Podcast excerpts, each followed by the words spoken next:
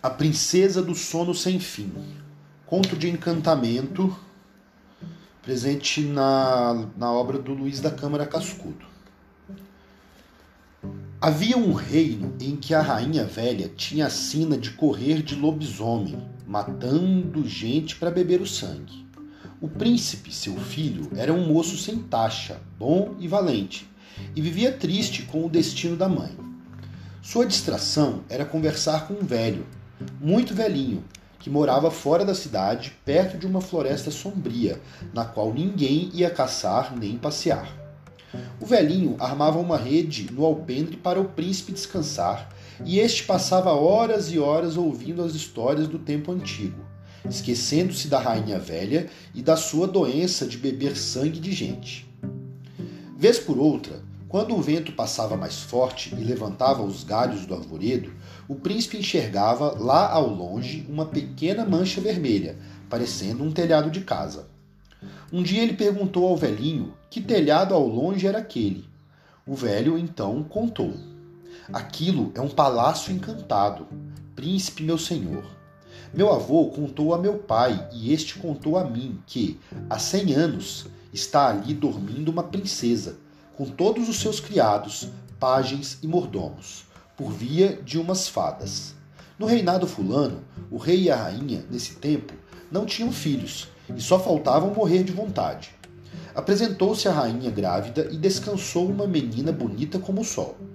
Todo dia era uma festa no palácio. Para o batizado, o rei convidou todas as fadas que existiam por perto do reinado. Só não convidou a fada mais velha, porque ninguém sabia da morada dela e julgavam que tivesse morrido. As fadas vieram todas e já estava na mesa do banquete quando a fada velha apareceu resmungando e dando de corpo como uma condenada.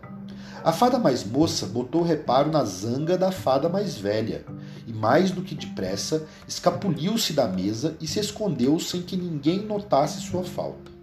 Depois do banquete, as fadas foram fadar, dando as sinas e, o, e os dons. Cada um dizia a coisa mais bonita.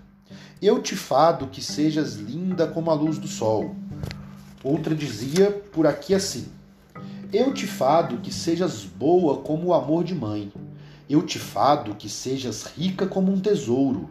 Eu te fado como a ciência de Salomão. E assim foram dizendo, e o rei, todo satisfeito, ao lado da rainha que tinha a princesinha nos braços. No fim, a fada velha se levantou com a fala grossa e disse: Nem vale a pena tanta sina boa para essa menina. Ela será tudo isto, mas durante pouco tempo. Quando se puser moça, irá visitar a quinta do seu pai e aí furará a palma da mão com um fuso de fiar algodão e morrerá logo, sem remédio nem jeito. As fadas, que já tinham fadado e não podiam desmanchar o que a fada velha tinha feito, Choravam quando a fada mais moça saiu de trás de uma cortina e disse: Não posso desmanchar o que foi fadado, porque não tenho poderes, mas, como ainda não fadei, fado esta menina para que, quando o fuso lhe ferir a, a palma da mão, não morra, mas fique dormindo cem anos, acordada que seja por um príncipe, case e seja feliz. Acabou-se a festa e o rei proibiu, sob pena de morte, que alguém fiasse com o fuso no seu reinado. Apesar de todo o cuidado, quando a princesinha inteirou os 15 anos, foram todos visitar outro palácio que o rei possuía dentro de umas matas mais bonitas do mundo. A menina andava para cima e para baixo, corrigindo tudo.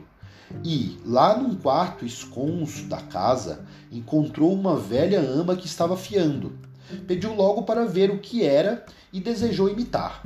Assim que pegou no fuso, este saltou e varou sua mão. Nem marejou sangue, mas a princesinha caiu para trás, como morta. Correram todos e deitaram a menina numa cama, um quarto preparado de um tudo, espelhando de bonito. A fada moça veio voando e bateu a varinha de condão na cumeeira do palácio. Todo mundo que estava dentro, tirando o rei e a rainha, pegou no sono profundo. Os músicos ficaram com os instrumentos na boca e a mesma cozinheira agarrou a dormir com a mão, segurando uma galinha que estava assando no fogo. O rei e a rainha, como aquilo era sina permitida por Deus, beijaram a filha, abençoaram e foram embora, com a fada para o reinado. Por lá morreram e o reinado deles acabou-se. Só ficou o palácio dentro do arvoredo, com a princesa dormindo o sono sem fim. Era o que o meu avô contava a meu pai, e este me contou quando eu era menino. O príncipe ficou alvoroçado com a história que o velho contou e não dormiu pensando na princesa encantada. Pela manhã, pegou um facão bem afiado e tocou-se para a mata, perto da casinha do velho. Chegou e meteu o facão, abrindo uma picada, porque era tudo fechado, fechado.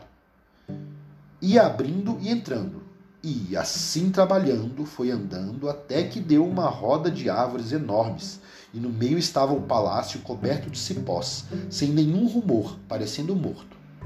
O príncipe entrou pela porta principal e foi vendo soldados, músicos, damas e senhores, até cozinheiras e meninos, até os bichos, tudo parado, dormindo a sono solto. Depois de subir as escadas e passar as salas cheias de gente roncando, viu deitada numa cama, forrada de seda, a moça mais bonita que a terra havia de comer, profundamente adormecida. O príncipe chegou para perto e pegou na mão da princesa, e esta logo abriu os olhos, dizendo: Ó oh, príncipe, como demoraste em vir? O palácio estremeceu e todo mundo acordou. O príncipe ouviu as cornetas tocando, bichos berrando, as pisadas dos soldados, gritos, a música, enfim, o barulho de gente viva. Veio um mordomo muito bem vestido anunciar que o jantar estava na mesa e o príncipe comeu a galinha que estava sendo assada há cem anos. Ficou aí como num céu aberto. Veio o padre e casou os dois sem perder tempo. Os dias voavam e a princesa era feliz. O príncipe sabendo a mãe que tinha, ia ao palácio dar ordens e voltava, dizendo que estava caçando. Não queria que ninguém o acompanhasse. No fim de um ano, a princesa teve um filho lindo, que se chamou Belo Dia, e no outro ano nasceu uma menina, batizada por Bela Aurora. Apareceram umas guerras e o príncipe não podia deixar de ir com as tropas. Como não queria deixar a mulher e os filhos naquele ermo, resolveu levar todos para casa foi na frente e contou o que se passara à sua mãe. A rainha velha só fazia pigarrear, com a cara fechada como o rei Herodes, imaginando coisas ruins. Antes de ir embora, o príncipe dividiu o palácio em duas partes. A rainha velha ficaria num canto e a mulher com os filhos noutro, todos com criados e conforto. Chamou o príncipe ao mordomo, que era muito seu amigo, de toda confiança, e pediu que vigiasse a família e tivesse cuidado com a rainha velha. Assim que o príncipe montou a cavalo e viajou, a rainha velha começou a ter vontade de beber sangue e comer carne humana. Ficou mesmo bruta, e não podendo passar o desejo, chamou o mordomo e mandou que ele servisse belo dia, com bom molho, no almoço do dia seguinte. O mordomo só faltou morrer. Pensou, pensou, procurou a princesa, contou tudo, levou o belo dia para sua casinha, longe do palácio, e escondeu-o na manhã do outro dia, matou uma lebre, guisou-a bem e avisou que o almoço estava na mesa. A rainha velha comeu a fartar, lambendo os beiços e gabando tudo. Dias depois veio o desejo e ela mandou que o mordomo matasse a bela Aurora. O mordomo levou a menina para casa e assou uma paca. A rainha achou o prato gostoso por demais. Dias passados exigiu que a princesa fosse refogada em molho de tomate e cebola para o jantar, porque tinha carne dura. O mordomo levou a princesa para sua casa, juntou-a aos filhos, bem escondidos, e matou uma veadinha refogando-a, e preparou o jantar com molho de tomates e cebolas. A rainha velha comeu, saboreando. Os dias iam passando, e a velha tornou a ter a cisma de dar carne humana de cristão e saiu de noite, como uma desesperada, farejando quem mandar matar para saciar sua sina. Ia passando por uma rua longe do palácio, tarde da noite, quando ouviu a voz da princesa sua nora e, do, e a dos netos, conversando dentro de uma casa. Subiu na calçada, encostou o ouvido e soube que era ali a casa do mordomo e que a princesa estava fazendo belo dia dormir, porque este perdera o sono e acordara Bela Aurora, todos com saudades do pai. A rainha velha, feia como uma coruja, nem coração tinha para essas coisas. Saiu babando de raiva e pela manhã mandou prender a nora, os netos e o mordomo. Uma fogueira enorme foi feita diante do palácio, e quando o braseiro estava escandeando de quente, a rainha velha veio para a varanda assistir à morte da mulher e dos filhos do seu filho e do pobre mordomo. Já vinham todos amarrados, no sol pegando fogo, quando ouviram a fortaleza salvar e o tropel de cavalaria. Era o príncipe que vinha voltando com seus soldados, morto de saudades da mulher e dos filhos. Chegando na praça e vendo aquele horror, o príncipe voou do cavalo embaixo, puxou a espada e livrou a esposa e os filhinhos e o mordomo das cordas, e, bufando de raiva, gritou perguntando quem se atrevera a pôr a mão no que ele queria demais em cima do mundo.